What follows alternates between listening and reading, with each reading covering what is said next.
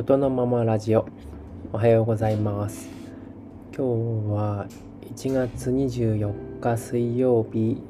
ただいま時刻が午前4時48分です。今日は旅に持っていくといいものについてお話ししてみようと思います。えー、っと最近そうだな20代のお客さんとか大学生とか大学生のお母さんとかから旅の話を聞かれることがあってうんどこに行ったらいいのかとかあそこは安全かとか危険かみたいなそういうのはすごく多い印象です。うん、あまあそうだよねって思うし自分が旅に出る前どうだったかなって思い返してみると僕はねあんまり誰にも相談してなくてその時に割と自由に時間を使えていたのもあって、うん、毎日朝から新宿駅のあのルミネの上の階にあった当時なんだろう青山ブックセンターだったかながあってそこにスターバックスが併設されてて本を持ち込みすることができたのでその本屋さんのだしコーヒーのおかわりもすごい安くてずっと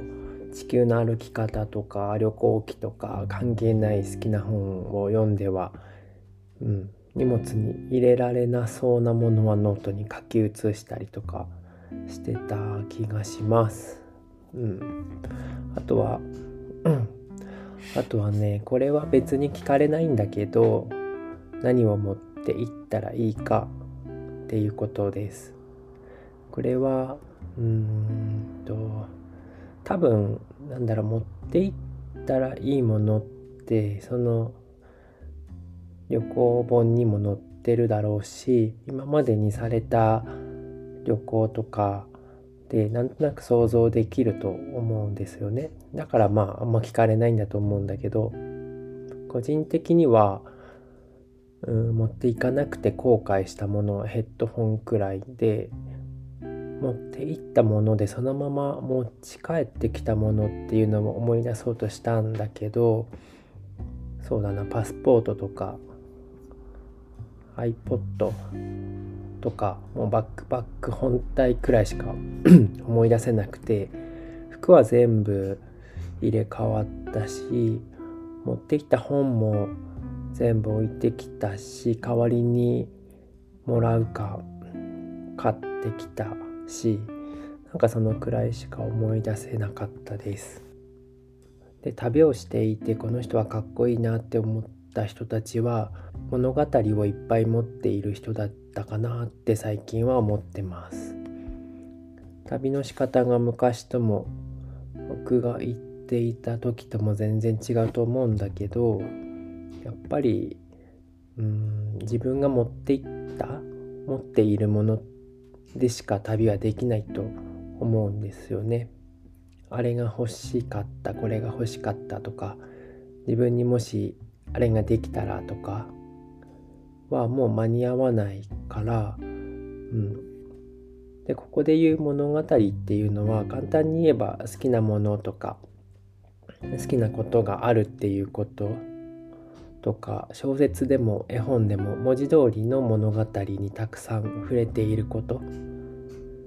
バックパックにもし入れば好きな小説を入るだけ入れていけばいいしうん、これから読もうとしているものではなくて体に染み込ませて持っていくのがいいかなとは思ってます。好きなこともうん特にないなとかなんかないかなって探しているとまあ見つからなくて苦しかったりすると思うんだけどうんそうだな僕の最近の好きなことはそうねまずは鳥の巣とかと海藻とかまあそんな感じなんですけど、うん、